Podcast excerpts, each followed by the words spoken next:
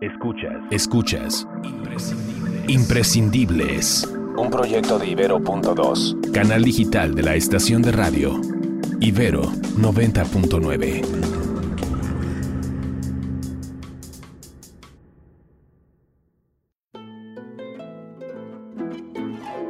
estaba muy emocionado, llego a mi casa con el disco, ¿no? Lo desempaco, lo saco, lo pongo en el estéreo. El primer track de ese disco es una sonata de Scarlatti, Domenico Scarlatti, la 320, K320.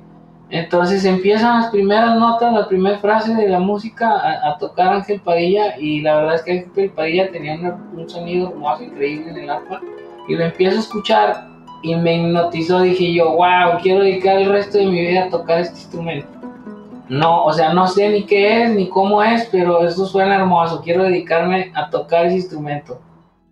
Algunos años después, en mayo de 2018, al otro lado del Atlántico, en los Países Bajos, César Secundino Méndez recordará la primera vez que escuchó al maestro Ángel Padilla.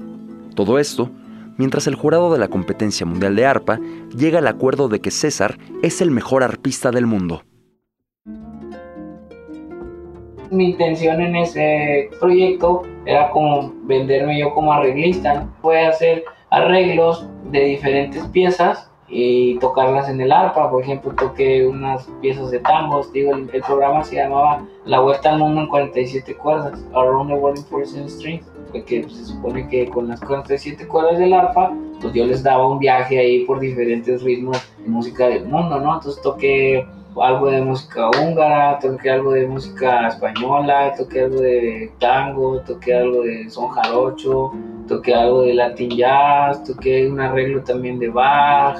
Traté de dar como diferentes lenguajes en un solo, como que de demostrar, ¿no? Y todas las posibilidades que tenía la arpa, no necesariamente, porque siempre el arpa, el arpa de pedales lo vemos como un instrumento muy, muy clásico, que normalmente toca con orquestas o cuando toca solo, pues toca piezas muy clásicas y yo traté como que de sacar de ese contexto, de esa zona cómoda al arpa, ¿no? Dije yo, pues voy a hacer un arreglo de, algo más como tangueado o algo más, incluso como que le metí ahí un poco como de medio tumbado ahí, alguna pieza de bass que toqué que le metí ahí medio tumbado y así, o sea, más como, como cubano, más como salsa. Y así fue como un mexicano de 33 años, nacido en Coahuila, se presentó ante un público del primer mundo. Hello, how are you? It's nice to be here. First, I want to say, uh, when I'm scared, I like to say thank you. It like it makes me calm. So thank you for all of you to be here. thank you for all the production team, for the engineers because they make make it happen to my people to see me there in my country. Saludos, raza. I say cheers, people. Además de mandar saludos a la raza de México, César le explicó al público, en su mayoría adultos holandeses, sobre las características de su presentación, el arpa como instrumento para explorar nuevos universos musicales y viajar como ciudadano del mundo en busca de ritmos, emociones y estilos que transmitir. Tango argentino, ópera italiana, son veracruzano, zarzuela española.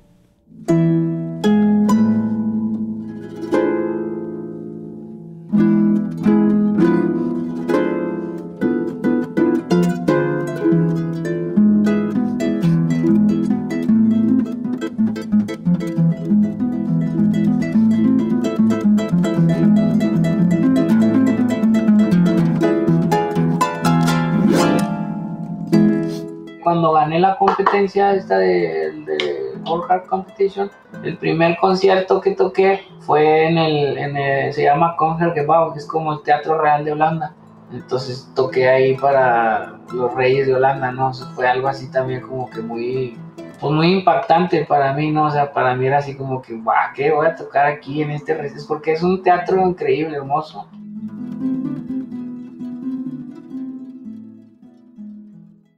Imprescindibles, un podcast de Ibero.2, canal digital de la estación de radio Ibero 90.9.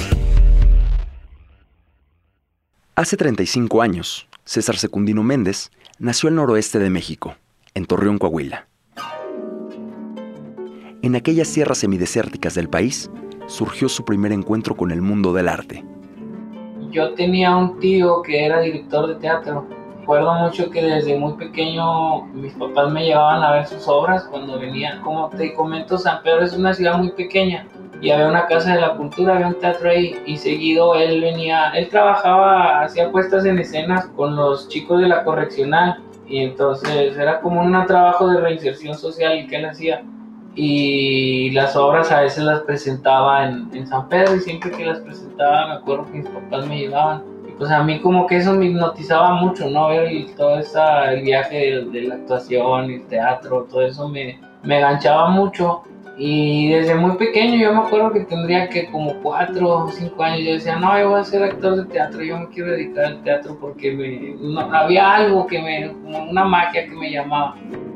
Desde esas primeras visitas al teatro, la simbiosis entre los escenarios y la vida de César aumentó de manera exponencial desde que tuve mi primer acercamiento con el teatro, yo, o como que mi cabeza entendía que yo estaba, que había nacido como para trabajar en un escenario, ¿no? Entonces empecé con esta onda de las clases de guitarra y conocí a un chico que era vecino de por ahí de donde yo vivía, en San Pedro, y un día viene a la casa y platica, no, pues que yo estudio en una escuela superior de música en Saltillo y yo tendría, estaría como entrando a la secundaria. Y me llamó mucho la atención porque pues hasta ese momento yo no sabía ni siquiera que la música, que existiera una, una aula, una escuela donde tú pudieras estudiar música, ¿no? Para mí aprender música era pues ibas o a, una, una, academia, una casa de la cultura o un tío te enseñaba o lo que sea, ¿no? En mi ignorancia yo no sabía que existían las escuelas de música y entonces gracias a este chico yo me entero que existe la, la Escuela Superior de Música en Saltillo entonces me pongo a investigar todo eso, hablo por teléfono, antes pues no, en ese tiempo no era de que te metías al Google, ¿no? Y, y todo y a ver qué pasa. Ahorita era de que marco, marqué a la escuela, pedí informes y todo, y ahí es donde me dicen, no, pues puedes empezar, pero tienes que tener la secundaria terminada.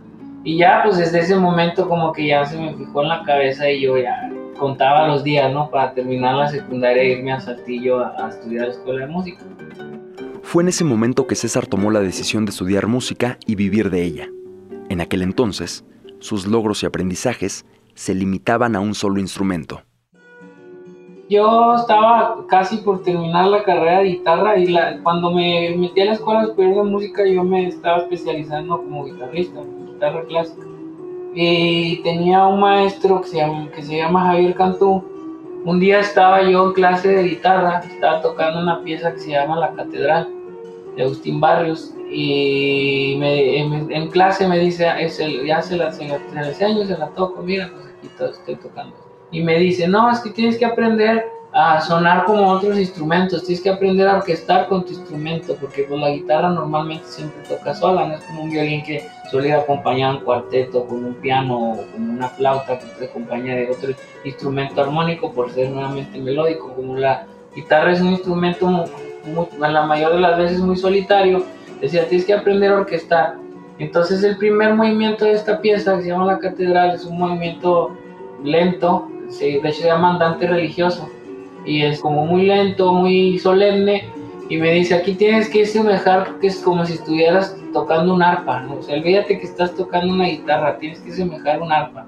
Y yo me quedé pensando, pues en realidad nunca he escuchado un arpa, ¿no? O sea, es, es un, instrumento como muy, muy popular en, cuanto a imagen, o sea, es un arpa, te dice arpa y la ves en tu cabeza, ¿no? Como decir una guitarra, un piano, pero en realidad es como que un, a lo largo de mi vida me di cuenta que es un instrumento no muy común para todas las personas, para verla, para decir, convivir con un arpa, porque hasta ese punto de mi vida, cuando me pasó esto, yo tendría 19 años y en 19 años de mi vida yo nunca había visto de ser con arpa, ¿no? Y fue como un shock para mí que mi maestro me dice, tienes que sonar como un arpa. Y dije yo, ah, pues ¿cómo va a sonar como un arpa si ni siquiera he visto una, no?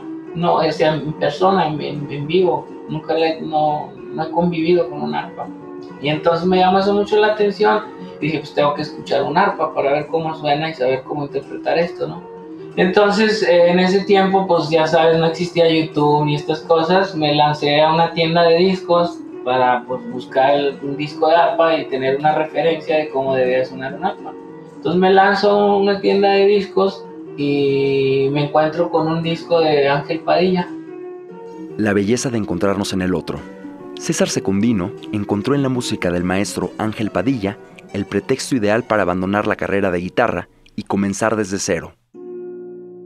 Antes, en ese tiempo, la única manera de estudiar arpa era irte a la Ciudad de México. Y yo me acuerdo que incluso hablé con mis papás y les dije, oigan, me quiero... Fíjate, si cuando les dije que de San Pedro me quería ir a Saltillo casi les da un infarto, imagínate que cuando les digo, oigan, este, pues voy a dejar la carrera de guitarra, me quiero ir a la Ciudad de México a estudiar arpa, ¿no? Y pues no, me, me dijeron, no, estás loco, ya vas a acabar la carrera de guitarra, mejor termina guitarra. Para ese entonces, César ya había contactado al arpista mexicano Enrique Gutiérrez, quien fue su primer maestro de arpa y le abrió las puertas de su casa en Nuevo León, Monterrey. Y entonces como que el universo se conjugó y contactaron al maestro Enrique para abrir la carrera de arpa en la Universidad de Nuevo León. Y ya les digo, ah, pues mira, no, no hay necesidad de que me vaya hasta la Ciudad de México, aquí en Monterrey van a abrir la carrera de arpa. Y me acuerdo que pues estuvieron un poco eh, o sea, no, no de muy de acuerdo porque decían, pues ya vas a acabar guitarra, termina guitarra y luego te vas y haces arpa. Porque como te momento es una carrera muy larga y decían, pues ya tienes como 6 años, 7 años estudiando esa carrera, pues termínala y luego ya haces arpa o haces lo que quieras, César terminó la carrera de guitarra y comenzó con los estudios formales de arpa pero me acuerdo muy bien que le ofrecieron esa oportunidad de abrir la carrera en la Universidad de Nuevo León, Enrique Guzmán, y me contactó y me dijo, oye, está esta posibilidad, lo único que me piden para poder abrir la carrera es que yo tenga un alumno en licenciatura y un alumno técnico. En ese tiempo él tenía dos alumnos, era otro chico que se llama Eric y yo era su alumno. Y me dice, yo tenía como seis meses tocando el arpa, me dice, tienes que entrar a, preparar tu examen de licenciatura para entrar porque si no, no van a abrir la carrera. Se dan la oportunidad. Tenía que dar de sí o sí, dejar la guitarra y ponerme a tocar el arte. Entonces, va, dije, le entramos, me puse a estudiar porque se suponía que hay, en ese tiempo eran tres años de técnico y luego ya podías presentar para como el examen de, de, para poder entrar a licenciatura. Y yo tenía como seis meses tocando el arpa y le digo, bueno, va, me la fleto a ver si paso el examen, ¿no? Y entro a licenciatura. Y me acuerdo que estuve esos seis meses preparándome como loco estudiando. El, Enrique me prestaba su arpa, me llegó a dar llaves de su casa y me decía, cuando yo no esté, puedes venir y tocar el arpa, pues ahí está, ¿no? Y era lo que hacíamos, como él los domingos no, no, no usaba ese instrumento porque pues, lo usaba como un día familiar, salía con su familia. Entonces me decía, todos los domingos puedes venir y quedarte a estudiar todo el día. Entonces él me dio llaves de su casa y estudiaba en su casa el arpa. Entonces yo llegaba los sábados, tomaba clase y me quedaba todo el domingo tocando el arpa. Y ya me regresaba los lunes a Saltillo. Entonces ya me preparo para el examen ese, presento y ya me aceptan en la universidad y ya es como empecé ahora sí ya como formalmente, digamos así, la carrera de arpa cuando entré a la universidad de en Nuevo León. La solidaridad del maestro Enrique le permitió estudiar y ser aceptado en la Universidad Autónoma de Nuevo León. Con el paso del tiempo, las exigencias y enseñanzas fueron mayores.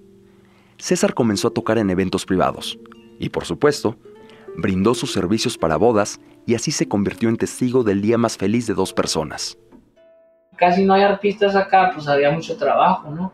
Y pues empecé a trabajar tocando el arpa y empecé a, juntar dinero y ya como a los, ¿qué sería? Como los cuatro o cinco años empecé a tocar el arpa, pues ya conseguí un arpa de pedales y eso fue como me hice de la primera arpa que tuve. Hasta cuatro años después de haber iniciado con los estudios de arpa, fue que César pudo comprarse su primer instrumento, una Daphne 40, de la marca italiana Salvi.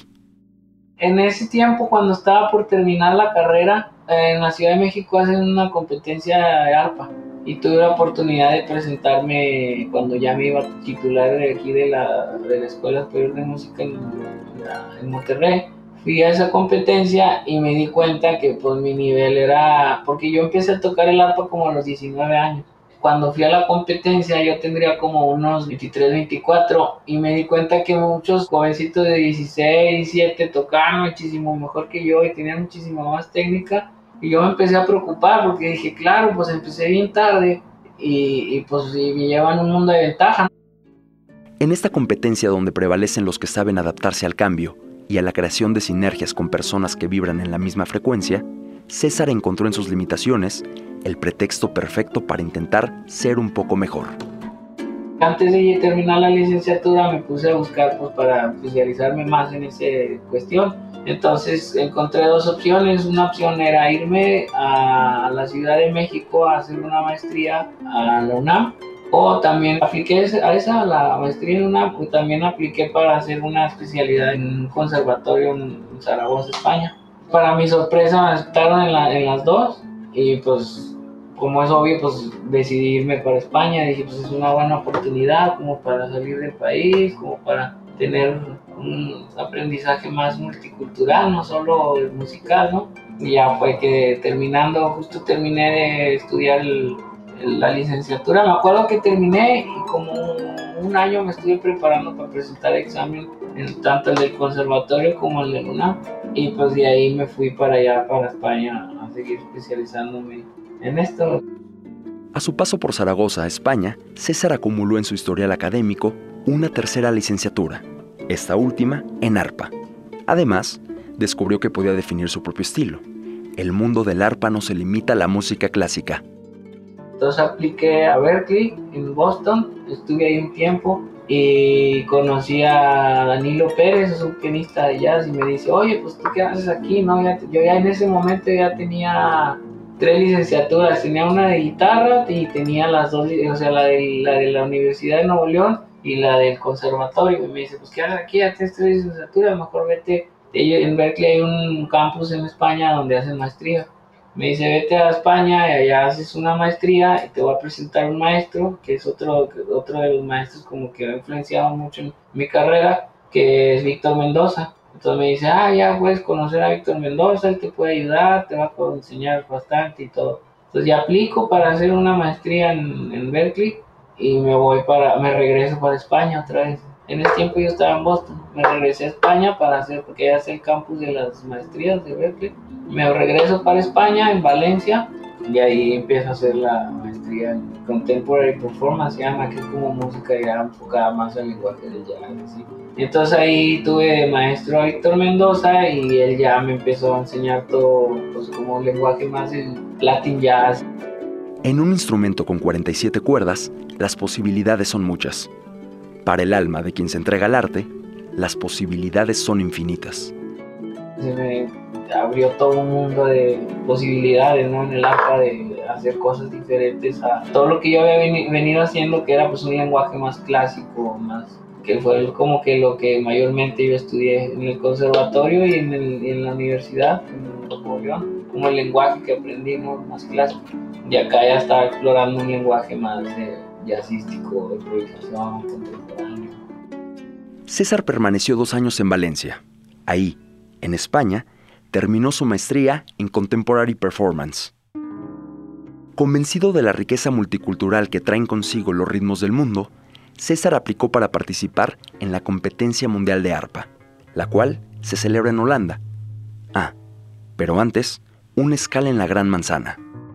Yo fui a la sede que estuvo, que hicieron en Nueva York. Ese fue otro como otro de mis sueños que cumplí porque siempre había querido tocar en Nueva York. Y una de las eliminatorias fue en el, Teatro de la Ópera de Nueva York. Y, ahí fue donde hicieron una de las la rondas, la, la eliminatoria de, para conseguir a los finalistas. Entonces yo fui a Nueva York y ya de ahí escogieron ocho artistas de las tres sedes, de Hong Kong, Holanda, Nueva York, escogieron ocho. Con esos ocho artistas hicieron un festival en Holanda, nos llevaron a Holanda y cada quien un día en, un festival y cada quien un día tocaba el, el, programa porque era cada quien proponía un programa de lo que quería tocar. Yo hice un programa que se llamó Around the World in 47 Strings entonces, como el arpa es un instrumento de 47 cuerdas, era como que un viaje de diferentes tipos de música, por ejemplo, toqué un tango, toqué música mexicana, toqué música, toqué un poco de latin jazz. 2018, Países Bajos. César Secundino Méndez se convierte en el mejor arpista del mundo. Yo gano la competencia, pues eran tres premios un premio era monetario, otro premio era tocar alrededor del mundo, porque pues, se suponía que estaban como mostrando al ganador ¿no? de la competencia. Y el otro premio era que ellos eh, financiaran una cosa que ellos llaman coaching career, como financian un proyecto que beneficie tu carrera, ¿no? Uno o varios. Entonces, la manera en la que ellos eh, me ayudaron es una, otro de mis sueños, o era como hacer un doctorado, ¿no? En composición y ya les comentas tú, no, pues tengo, usted cumplen como un sueño, vamos, digamos. Entonces, uno, un parte de ese premio fue que ellos me ayudaron a financiar para pagar un doctorado. Estoy haciendo un doctorado en, en composición de jazz contemporáneo. Y también ellos ayudaron a financiar un proyecto que presentamos el año pasado, que fue Soy la Mexicana, que era como es un concierto para arpa y orquesta de jazz, es una big band con arpa, que es algo que pues, nunca se había hecho y lo hicimos con un lenguaje muy tradicional mexicano, que era como una fusión entre música tradicional mexicana y jazz, donde el arpa era el solista. Y grabamos un disco, ese se llama Suite La Mexicana. Y otro premio, que es el proyecto en el que estoy ahorita, es que estoy haciendo el, el doctorado en esto un arpista muy afortunado. Es como un sueño, ¿no? De que mi trabajo me lleve de viaje, ¿no? Porque me ha tocado estar en lugares, por ejemplo, tocar en, en la ópera de San Petersburgo, por ejemplo.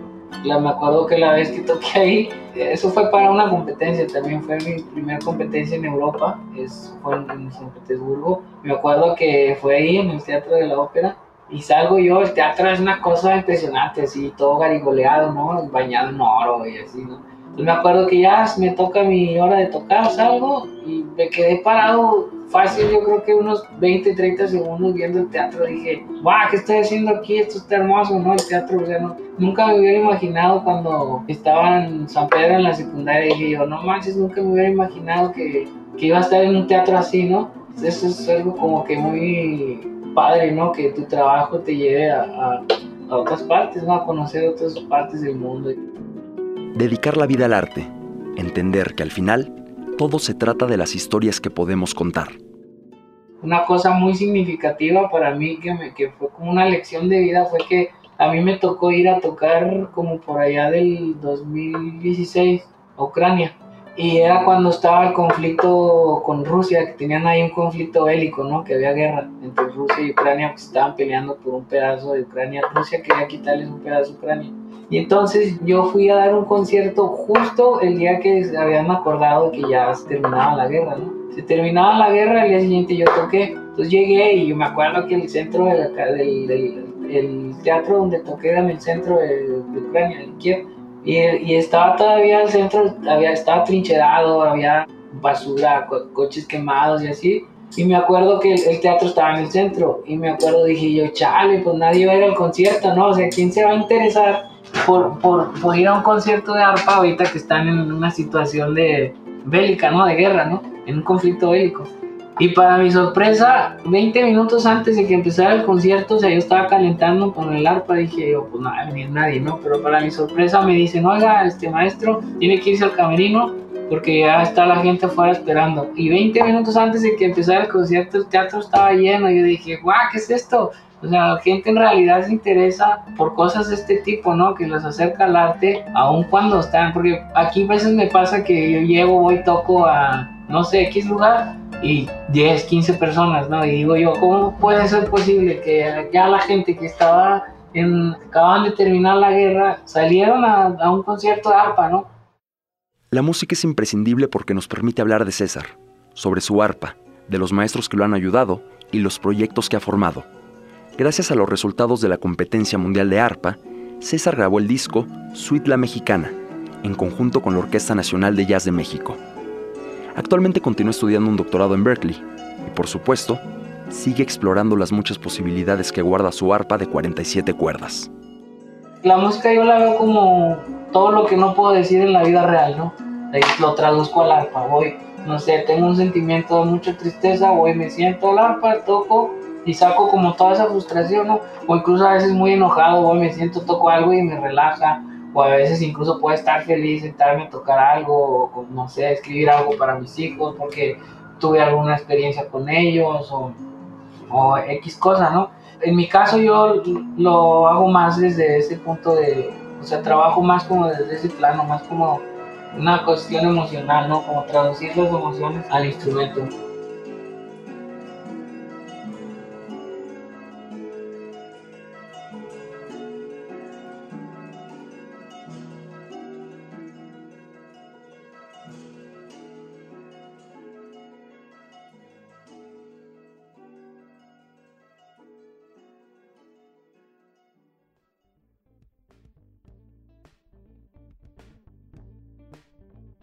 Gracias a César Secundino por esta plática, por contarnos su historia y por supuesto por la música. Mi nombre es Jorge Ceja Morán, yo me encargué de la entrevista y del guion de este episodio número 8. Yo soy Jordi Sindel, yo me encargué de la edición de este episodio. Esta vez yo no hice ni una sola pieza musical.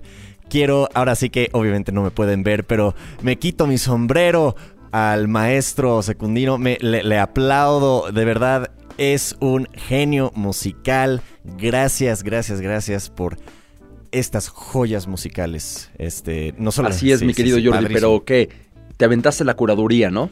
Sí, ahora sí que nos mandó varias pistas César y las revisé y, y, conforme iba sintiendo diferentes cosas, las escribía. Entonces tengo, no tengo mi cuaderno aquí enfrente, pero una pista era como, ah, esta se siente como que, como cómo te sientes justo después de haber besado a tu nuevo amor. y así fuimos curando música y, Ceja y yo estábamos en el estudio, nada más así totalmente capturados por el sonido y la magia de la música de César. Padrísimo, de verdad. Así es, jugando a ser artistas, Jordi. Venga, mano. Pues sí, de verdad gracias a César Secundino por su música, por lo que hace.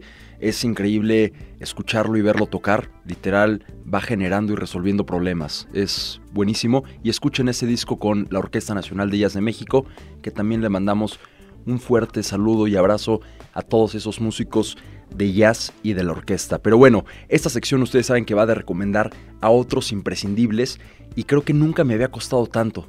Para este episodio sí tengo pues varias opciones, Jordi, pero antes tú dinos, para ti, qué historia o qué persona es imprescindible. Estoy de acuerdo, o sea, sí, este es un poco difícil porque hay, bueno, eh, tú, yo te conozco como ser una persona que es este, pues muy melómano, ¿no? Este, muy conectado con la música. Yo obviamente pues la música es mi vida, este, entonces creo que solo es apropiado que yo sugiera como el imprescindible de esta semana a Damien Rice. Damien Rice es un canto, eh, cantante, este guitarrista, este cantautor de Irlanda y él es la razón por la que yo empecé a hacer música. Damien Rice, escúchenlo.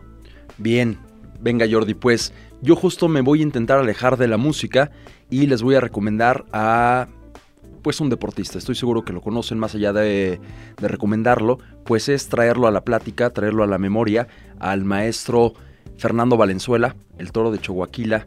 Eh, para mí, el mejor deportista mexicano que hemos tenido Alguien que supo sobreponerse, al igual que César, al idioma, a la comida, a otra cultura y que aún así demostró ser el mejor en su categoría. Entonces, al maestro Fernando Valenzuela, gracias igual por todo lo que pues por todo lo que nos ha dado, las muchas pláticas que de su nombre pues han surgido. Entonces, pues nada, Jordi, así terminamos este episodio número 8. ¿Dónde nos encuentran en redes? A mí me encuentran como arroba Jordi Sindel. A mí como arroba Ceja Morán y ya lo saben, cuéntenos qué persona o qué historia es imprescindible.